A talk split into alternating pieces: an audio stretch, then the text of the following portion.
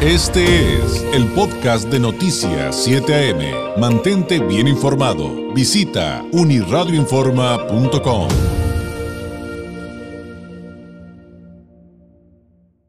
Tenemos eh, ya algunas semanas platicando en este espacio informativo de asuntos de tecnologías que se han ido desdoblando con esto de las alertas que mandan algunos sectores respecto a cómo está creciendo el tema de la inteligencia artificial.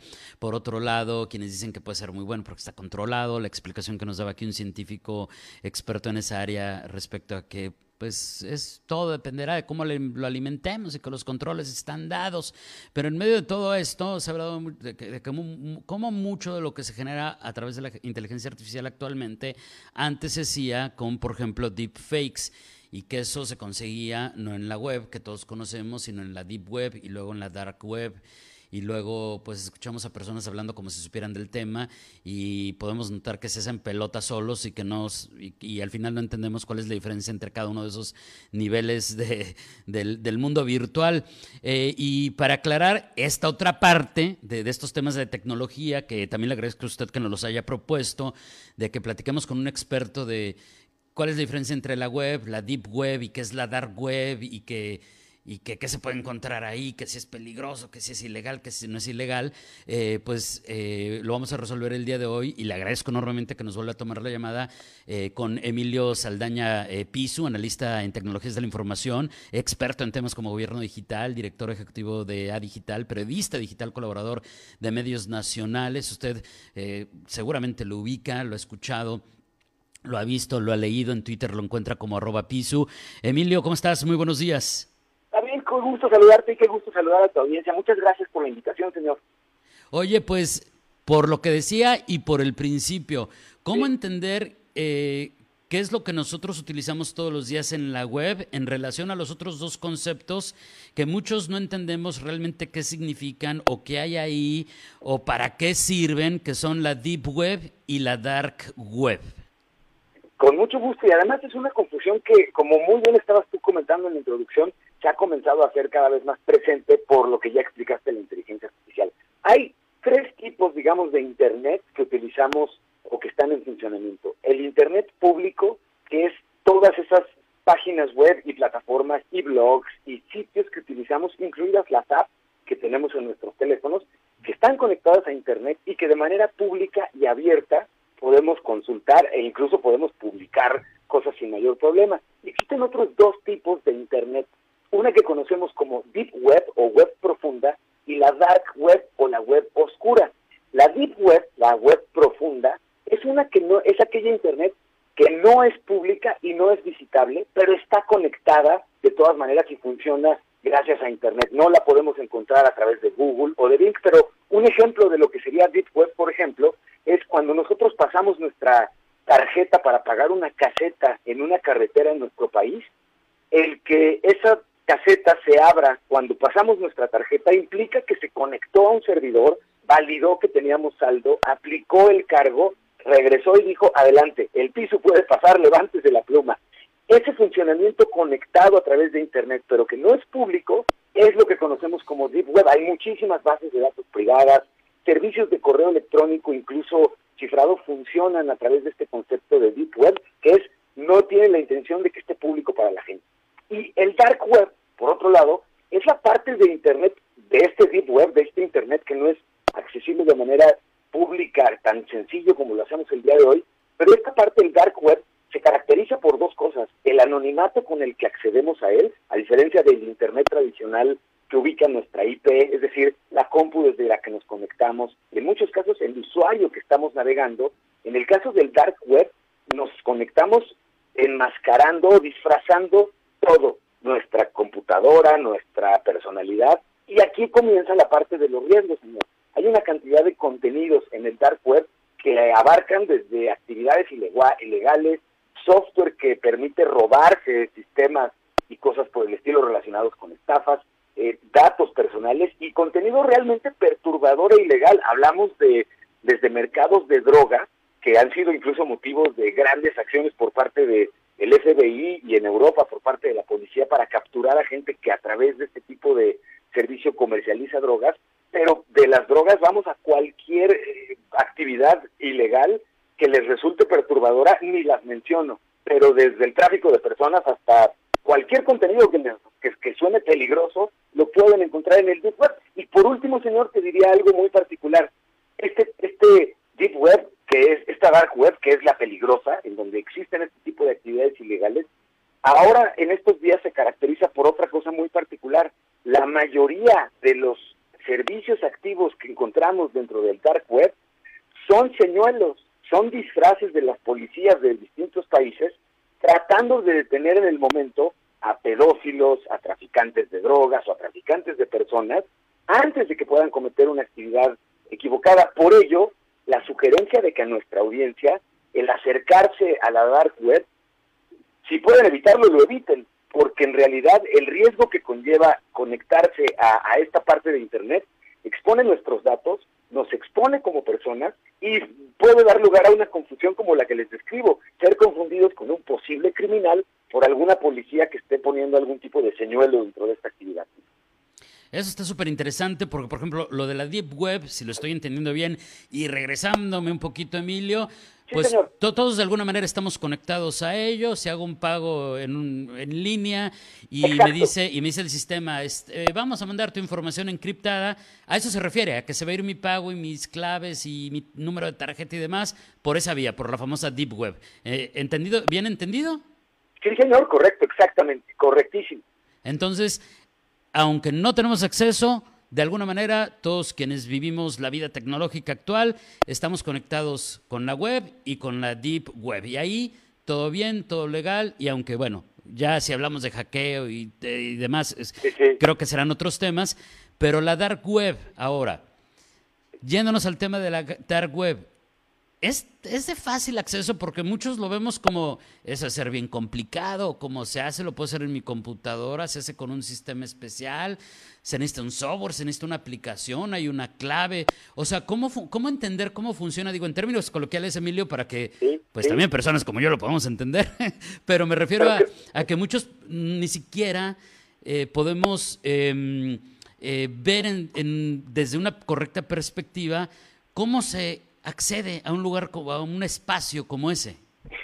Y es buenísimo esto que comentas porque en efecto, para conectarse a la dark web necesitas, perdón, para conectarse al deep web necesitas un tipo de navegador particular por esto, porque la característica principal de la deep web y de todo este tipo de zonas de actividades que estábamos describiendo se caracterizan por el anonimato. Existen distintos navegadores como los que utilizamos tradicionalmente para ir a páginas web que hoy ofrecen la característica de activar lo necesario para poder permitirnos acceder navegar el dark web. Sin embargo, de nuevo, la previsión que tengamos con los datos y con nuestra información es súper importante cuidarla. Hasta hace algunos algún par de años, señor, requerías hacer toda una configuración para poder utilizar y conectarte a la dark web, tanto por el, la característica de anonimato como por lo peligroso de los contenidos que encontrabas. Hoy día, con el avance de la tecnología, hay varios navegadores tradicionales que ya tienen incluida la función de poder conectarse a la dark web de, forma mucho más sencilla, pero sin embargo prevalece la, pues el consejo y la sugerencia es tener muchísimo cuidado y muchísima precaución con todo este contenido, porque al final del día se utiliza para actividades ilegales y como ya decía yo, la gran cantidad de personas que hoy están navegando el dark web son dos tipos de personas, o verdaderos malosos con quienes no querríamos tener nada que ver, o policías disfrazados de malosos o de sitios malosos para tratar de atrapar a alguien en el intento apenas de cometer cualquier tipo de delito. Así que se puede comprometer nuestra tranquilidad de manera muy importante. Claro, y me imagino que si ingresas ahí, pues te estás exponiendo de, por sí. Estar en la web es estar expuesto, pues en la dark web no hay ninguna protección, eso es lo que estoy asumiendo con lo que nos estás explicando, pero también me imagino, Emilio, que no tiene nada que ver con opciones que tienen muchos navegadores de navega incógnito, o sea, eso entendería que es punto y aparte. Son tres niveles, navegación pública, que bien lo estás preguntando, David, muchas gracias. Navegación pública en un navegador tradicional, navegación incógnita que lo que permite es que nuestros sitios navegados no se guarden en nuestro navegador, no obstante sí se registran cuando los navegamos, pero no se guardan en nuestro navegador y esto permite no comprometer nuestro historial. Y un tercer nivel que tiene que ver con el anonimato técnico, que requiere la Deep Web para navegarla. Muy bien dicho, señor, sí, correctísimo. Oye, y otra pregunta, que curiosamente el sentido común no me ha servido para poder resolver esta incógnita, y es, ¿por qué cuando se comete un, delito cibernético que está en la web, en la Deep Web, es tan relativamente fácil... Eh, digamos, dar con los responsables y se hace el trabajo correcto y con la policía cibernética y todos hacen lo que, supongamos que es un mundo ideal donde todo el mundo tiene que hacerlo, hace lo que tiene que hacer. Pero ¿por qué es tan difícil hacer lo mismo si estás en la dark web? ¿Por qué es tan difícil dar con ellos si finalmente bueno, lo digo desde la voz, Emilio, de alguien que, no sabe mucho de estos temas, si finalmente hay un origen y ahora tú podrías dar físicamente con esa persona sin supuestamente importar en qué parte del mundo se encuentre? Qué buena pregunta haces porque en efecto hoy es relativamente sencillo, si hacemos uso del Internet tradicional, es relativamente sencillo que se nos identifique. Hay una concepción o una percepción equivocada de anonimato cuando nos conectamos a Internet que tiene ya un buen rato que dejó de ser cierta. Hoy día la tecnología permite identificar muy puntual e incluso muy rápidamente al responsable de algún tipo de acción que no sea la correcta cuando lo hacemos en el entorno digital. Sin embargo, la característica que tiene específicamente el dark web, que requiere del anonimato como una característica principal para navegarlo, es lo que hace realmente complicado poder dar con estas personas, porque cuando estás navegando el dark web, hiciste, ya sea a través de tu navegador o si eres técnicamente mucho más avanzado, tomaste manualmente distintas acciones, para cambiar la dirección con la que identifican a tu dispositivo, para que el mismo dispositivo no sea identificado. Por ejemplo, estás conectando con una máquina Windows y haces los cambios necesarios para que hacia el mundo del dark web lo que se esté viendo es una máquina Mac, Mac por ejemplo. Cambias completamente toda información relacionada con tu sesión y esto es justamente lo que hace muy complicado el que al final del día puedan dar en un momento dado con los responsables e incluso así, David, ya han logrado dar con responsables de redes de trata de personas, de redes de comercialización y venta de drogas, porque al final del día no es únicamente lo que sucede dentro del dark web, sino lo que hacemos posteriormente. Si compras, no sé, datos que no sean correctos de números de tarjetas, que es un mercado muy eh, activo dentro del dark web, la compra de tarjetas de crédito falsas, pues cuando utilizas estas tarjetas, dejas una huella digital aún afuera del dark web que permite en un momento dado dar con los responsables. Pero esa característica de anonimato es lo que hace la diferencia y lo que hace complicado a quienes usan este tipo de tecnologías agarrarlos rápidamente. Oye, y bueno, aunque sería motivo de, un, de una plática totalmente distinta, eh, me hiciste recordar, Emilio, que ahora todo lo que hacemos digital tiene como el equivalente a una huella digital. Digo, suena como un poquito redundante, pero creo que no lo es. Es decir, incluso si tomas una fotografía, hay metadatos que permiten a quien sabe hacerlo saber dónde se tomó, con qué aparato, con qué resolución, en qué lugar del mundo, pero básicamente eso se replica en prácticamente toda la información digital que, generamos, ¿no? O sea, eso también es bien interesante y de alguna manera está relacionado con lo que estamos platicando, ¿no? Absolutamente, y eso refuerza la invitación a ser muy conscientes de qué publicamos, con quién lo publicamos y qué contestamos y a qué le contestamos. Como tú muy bien dijiste hoy, todo lo que hacemos e incluso lo que no hacemos queda registrado en esta huella digital que tú describías. ¿A qué le di like y a qué no le di like? ¿Qué llamó mi atención e hizo que me detuviera? ¿Y qué ni siquiera me hizo parpadear? y no lo peleé. Todo eso se va contabilizando. Y al final del día es curioso porque aún dentro de lo tecnológico, señor, se preservan muchas cuestiones de la forma en la que entendemos la sociedad y cómo nos relacionamos. Es decir, claro. tú metes buena vibra al Internet y a, tus interacciones y inicialmente y esencialmente vas a recibir buena vibra.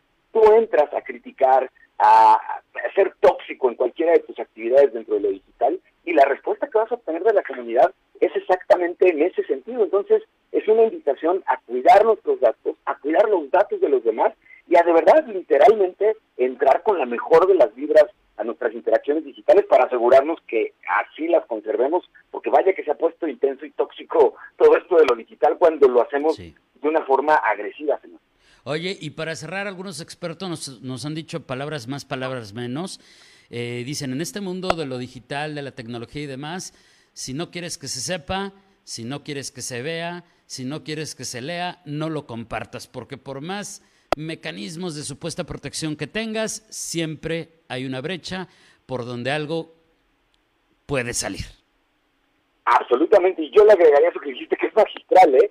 Si no te costó en lo digital, el producto eres tú. Y bajo esa lógica, cuidemos mucho a quién le damos qué información y qué vamos a obtener al respecto, porque nuestro CURP, nuestra INE, nuestra georreferencia por canciones o por contenidos que son efímeros, híjole, ponderémoslo mucho, cuidemos mucho a quién le damos nuestros datos.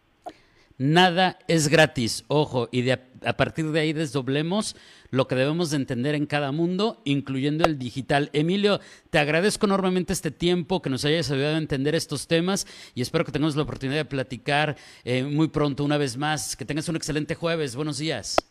Siempre será un placer contigo, David, y con tu audiencia. Un abrazo con mucho cariño. Muchas gracias. Gracias, es Emilio Saldaña Piso, analista en tecnologías de la información, experto en temas de gobierno digital, director ejecutivo de A Digital, periodista digital, colaborador de medios nacionales. Le insisto, usted seguramente ya lo ha escuchado, lo ha visto, lo ha leído, lo encuentra en Twitter como arroba Piso. Y hoy entendimos más de la web, la deep web y la dark web. Este fue el podcast de Noticias 7am. Mantente bien informado. Visita unirradioinforma.com.